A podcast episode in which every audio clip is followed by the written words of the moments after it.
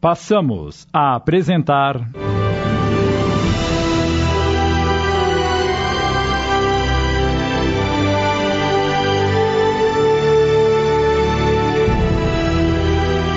Do outro lado.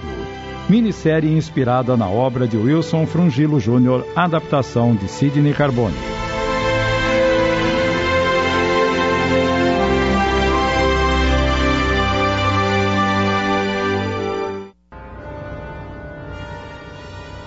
Alberto sentiu o impacto e, com o sangue a jorrar do lado esquerdo do seu peito, deixou cair a arma que tinha nas mãos, tombando por sobre os companheiros que não ousaram se mexer, apesar do peso do seu corpo e do calor do seu sangue. Atendido às pressas no pronto-socorro mais próximo, nada mais havia a ser feito, já que chegara sem vida.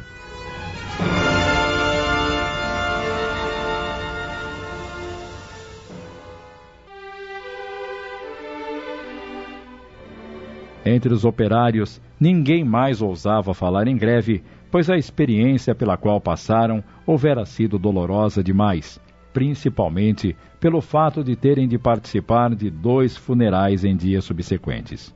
O primeiro, de Alberto, no dia seguinte ao de sua morte, e o segundo, o de sua esposa Eunice, que no momento do enterro do marido, o coração debilitado e fraco não conseguiu suportar o golpe, sofrendo uma repentina e fulminante parada cardíaca na saída do cemitério municipal.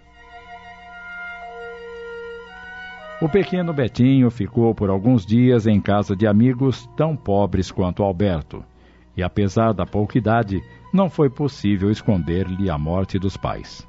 Os amigos que repassaram entre si a guarda do menino não queriam adotá-lo, tendo em vista o gasto extra que lhes dispensaria, pois todos já tinham muitos filhos, e resolveram encaminhá-lo então a um juizado de menores, que por sua vez conseguiu para ele uma vaga em um orfanato misto próximo à cidade. A adaptação de Betinho ao orfanato foi difícil e demorada. Indagava sempre aos professores e madres da instituição sobre o possível paradeiro dos seus pais. Eles estão com Deus, meu filho. Foram para junto de Jesus. O garoto ia se consolando, mais pela maneira carinhosa com que lhe falavam a respeito do que pelas respostas em si, as quais não conseguia entender muito bem.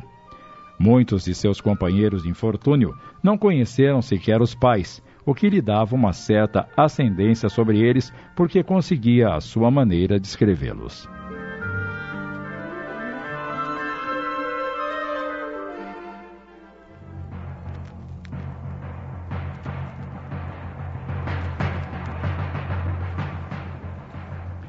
Aos poucos, Albertinho, já com seis anos de idade, foi se transformando, lembrando-se dos pais somente quando os incluía nas suas orações antes de dormir. Aos sete anos, começou a frequentar o curso primário no próprio orfanato, demonstrando inata inteligência nos aprendizados do beabá. Sua vida, como a dos demais meninos, resumia-se nas aulas matinais, nos folguedos do dia, nas horas de estudo e na evangelização da tarde. Além disso, às vezes, a rotina do orfanato era quebrada por visitas de casais interessados na adoção e que, geralmente, somente servia para causar grande decepção naqueles meninos e meninas que, sempre esperançosos de serem adotados, viam cair por terra esse sonho quando os casais partiam de volta sozinhos.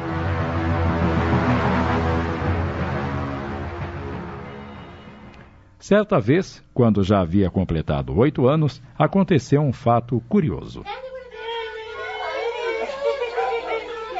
Eram três horas da tarde quando a irmã Eusébia surgiu no pátio e. Crianças! Crianças! Façam silêncio, por favor. Muito bem. Agora formem uma fila, porque vamos receber a visita de um casal que deseja adotar um de vocês. Os corações daqueles pequeninos seres se iluminaram ante a perspectiva de, talvez, chegar a ter um lar. O casal entrou no pátio e foi percorrendo a fila, observando bem os garotos como se fossem objetos que se pudessem escolher e comprar. Passaram por Albertinho e pararam com um visível interesse em Fernanda, garota de sete anos que estava a seu lado. A mulher perguntou-lhe: Como você se chama, menina? Timidamente, a garotinha respondeu: Fernanda. Quantos anos você tem? Eu tenho. Fernanda não conseguiu responder. Ao começar a falar, uma terrível tosse a acometeu numa indisfarçável crise de bronquite. Avermelhou-se toda, com as veias querendo saltar-lhe do pescoço na imensa força que fazia ao tentar respirar nos diminutos intervalos da tosse. Depois de algum esforço, conseguiu acalmar-se e as lágrimas rolaram de seus olhos. Os pretensos adotantes passaram adiante, começando a examinar outras crianças. De repente, como se não pudesse se conter, Albertinho exclamou: Por que não levam ela e tratam de sua tosse? Madre Eusébia corou e disse num tom repreensivo: O que é isso, Albertinho? Mas o garoto não se intimidou e continuou falando aos cônjuges. Vocês pensaram em levá-la só porque ela é parecida com a Márcia. Foi só ela tossir e desistiram. A mulher arregalou os olhos e perguntou tensa à madre: O, o que esse menino está dizendo? Irmã Eusébia, aturdida, tentou justificar a atitude de Albertinho. É, desculpe, senhora, mas o Albertinho é um garoto impulsivo e às vezes fala o que não deve. A mulher, porém, abaixa-se junto ao garoto e pergunta-lhe: Você falou em Márcia? O que sabe a respeito dela? Diga-me. Eu. Eu. É, vamos, Albertinho. Responda a pergunta da senhora. Quem é Márcia? É.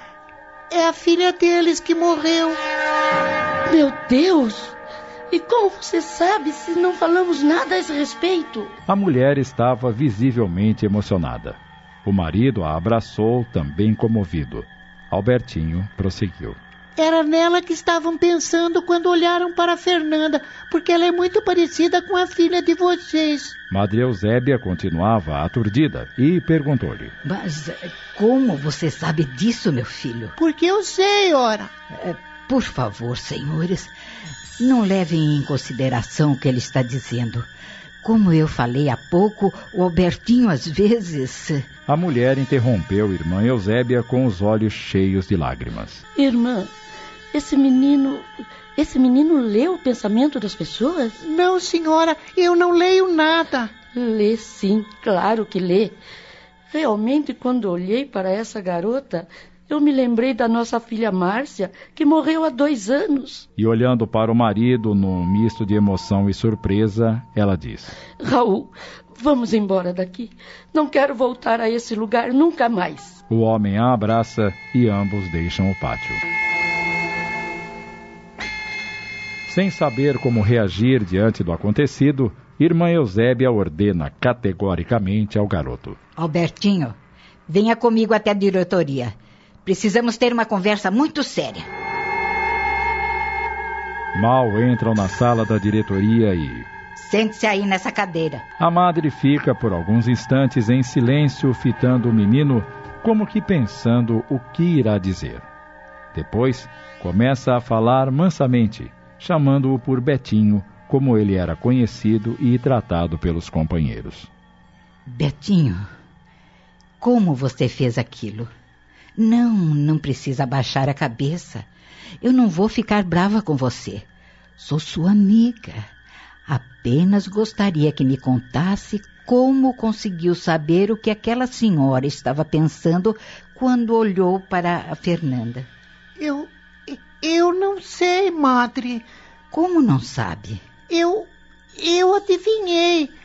Às vezes acontece. Então, quer dizer que já aconteceu outras vezes? Já. Escuta, meu filho. Você não deve mais fazer isso. É coisa feia e Deus não gosta, entende?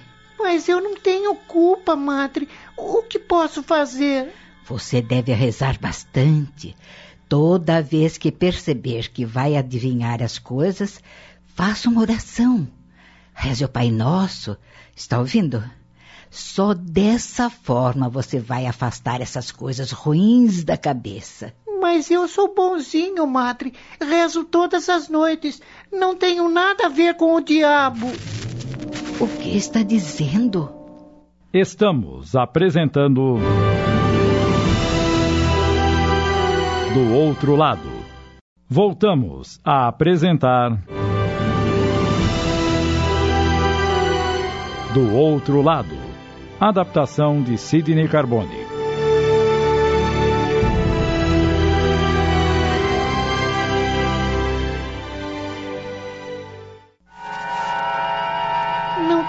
Nada a ver com o diabo e nem com espíritos ruins. Eu sou bonzinho. Um arrepio gélido percorre o corpo de Madre Eusébia. Você. Você leu o meu pensamento, Betinho? Não, madre, eu não li nada. Leu sim. Era justamente isso que eu estava pensando. Ah, meu Deus. Albertinho encolhe-se todo na cadeira, envergonhado. A madre abraça-o com carinho. Oh, meu pobre menino. Não precisa ficar assim. Foi só uma bobagem que eu pensei. Sei que é um menino bonzinho e muito estudioso, e Jesus está olhando por você. Não se preocupe mais com isso, viu? Com o tempo, essas coisas de saber o que os outros estão pensando vão desaparecer. É porque você está crescendo que acontece isso. Verdade, madre? Verdade, meu filho. E agora nós vamos fazer um trato. Toda vez que isso acontecer, você me conta, certo? Está bem, eu conto. Agora pode ir brincar no pátio com os seus amiguinhos. E nunca se esqueça de uma coisa. Eu gosto muito de você. Sim, senhora. Ah, meu Deus. Pai Todo-Poderoso, ajudai essa pobre criança.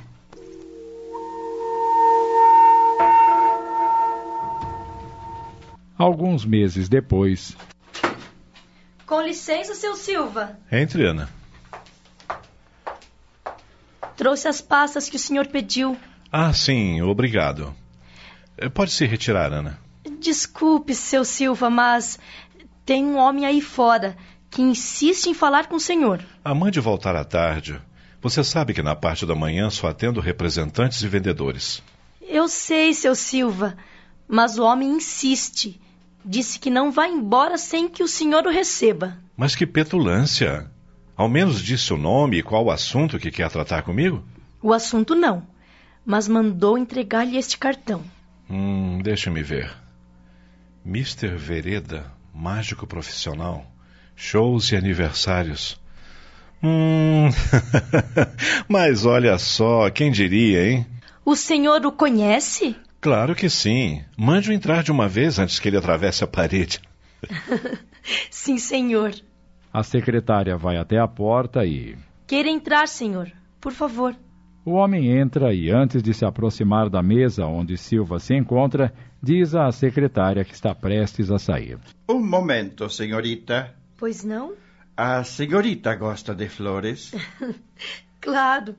Qual a mulher que não gosta? Então, O estranho visitante esfrega demoradamente as mãos e, por entre seus dedos ágeis, surge uma linda flor artificial. leve a senhorita para enfeitar a sua mesa. Boquiaberta, a moça apanha a flor. O senhor é muito gentil. Obrigada. Meio sem jeito, ela retira-se e fecha a porta. O mágico aproxima-se de Silva com os braços entendidos. Silva levanta-se e ambos se abraçam sorridentes. Bonita sua secretária, amigo.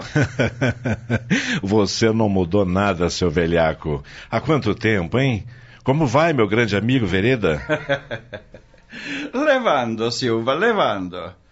Ah, gostei de ver que você progrediu, meu amigo. É bondade sua. Mas sente-se, esteja à vontade. Ah, obrigado. A que devo a honra dessa visita? Pelo que vejo, fez da mágica sua profissão. Pois é. Você sabe que sempre gostei. sei. E como sei? Mas você está mesmo muito bem, amigo. Belíssimo escritório. Já estou informado que é o gerente de todo este império. Sou diretor e acionista. Mas não pense você que vivo na moleza, não. Trabalho duro. Eu acredito. Sei que não é fácil gerir uma grande empresa como esta. É, me consome mais de 12 horas de energia diariamente. ah, não seja exagerado. Falo sério. Durante o dia eu faço o meu serviço e à noite sonho com o que tenho que fazer no dia seguinte. Mas e as mágicas, como vão? Ah, não dá para reclamar. Não fiquei rico, mas vivo muito bem e principalmente fazendo o que gosto. Nisso eu invejo. Infelizmente, não consegui trabalhar com o que mais gostava quando éramos jovens. Será que você se lembra? É claro que me lembro. Você queria ser mecânico de automóveis. Pois é. Acabei entrando nessa empresa e, subindo os degraus administrativos, estou aqui. Mas, como já lhe perguntei, a que devo a honra dessa visita? Eu vou fazer um show em benefício de um orfanato amanhã à noite no cinema aqui desta cidade. Você não viu os cartazes espalhados por aí? Vi, sim. Eles anunciam um grande mágico, mas não diz de quem se trata. pois é, este humilde amigo que está em sua frente, Mr. Vereda. Que maravilha! Estou muito contente em tê-lo por aqui e não vou perder este espetáculo por nada neste mundo. Ah, que bom! Só espero não decepcioná-lo. Tenho certeza que não. Ah, e aí, Silva? Me fale um pouco de sua vida. Ah, você se casou? Claro, claro que me casei e já tenho um filho. E você? Ah, eu também, mas a minha vida de casado foi muito sofrida. Como assim? No começo, eu e minha mulher Alice éramos muito felizes e, para completar essa felicidade, tivemos um filho. Isso já faz oito anos. Sim, e daí? Quando o garotinho estava com seis meses de vida, aconteceu uma tragédia que veio enegrecer a nossa vida e, e até hoje ainda sofro muito com isso. Uma lágrima furtiva brota dos olhos de Vereda, que, tirando o lenço do bolso, a enxuga. Desculpe-me, Silva, mas ainda sinto uma enorme tristeza quando relato esse acontecimento. Afinal, o que foi que aconteceu? Como eu ia dizendo, quando o menino estava com seis meses, eu e minha mulher fizemos uma viagem rápida para assinar alguns papéis relativos à compra de um imóvel em uma cidade próxima e deixamos a criança com a nossa empregada. Fomos, assinamos os documentos necessários e voltamos na mesma tarde. Você sabe, Nessa minha profissão de artista liberal, temos que assegurar o futuro e, sempre que possível, eu adquiro algum imóvel. Claro, claro. Mas continue. Quando retornamos, uma aglomeração de pessoas se fazia presente de frente à minha casa. Entramos correndo e encontramos o delegado de polícia e mais alguns policiais que faziam perguntas à nossa empregada. Ela chorava copiosamente, mal conseguia falar. E o delegado, então, nos informou que a casa havia sido assaltada e que os bandidos levaram o nosso filhinho junto, como. talvez como refém, para se protegerem ou então para pedir algum resgate. Minha esposa tinha alguns bens herdados de seu pai, entende? Você não pode imaginar o sofrimento e desespero por que passamos. A polícia foi totalmente mobilizada e fizemos apelos em órgãos da imprensa, mas nada de localizarmos a nossa criança. Os dias foram se passando. Minha esposa deixou de se alimentar e não saía de perto do telefone, esperando que os assaltantes entrassem em contato conosco para pedir um resgate. Alguns meses decorreram e a polícia acabou arquivando o caso. Minha esposa, transtornada, não mais falava e, certa manhã, ao despertar, encontrei-a morta, vítima de um colapso. Meu Deus, Vereda, que história triste, meu amigo. Você nem imagina quanto, Silva. E hoje, cada vez que faço algum show em prol de crianças órfãs ou abandonadas, fico imaginando se alguma delas não é o meu filho.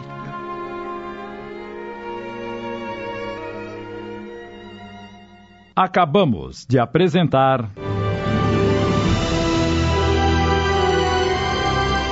Do Outro Lado. Minissérie em 15 capítulos, inspirada na obra de Wilson Frungilo Jr. Adaptação de Sidney Carbone.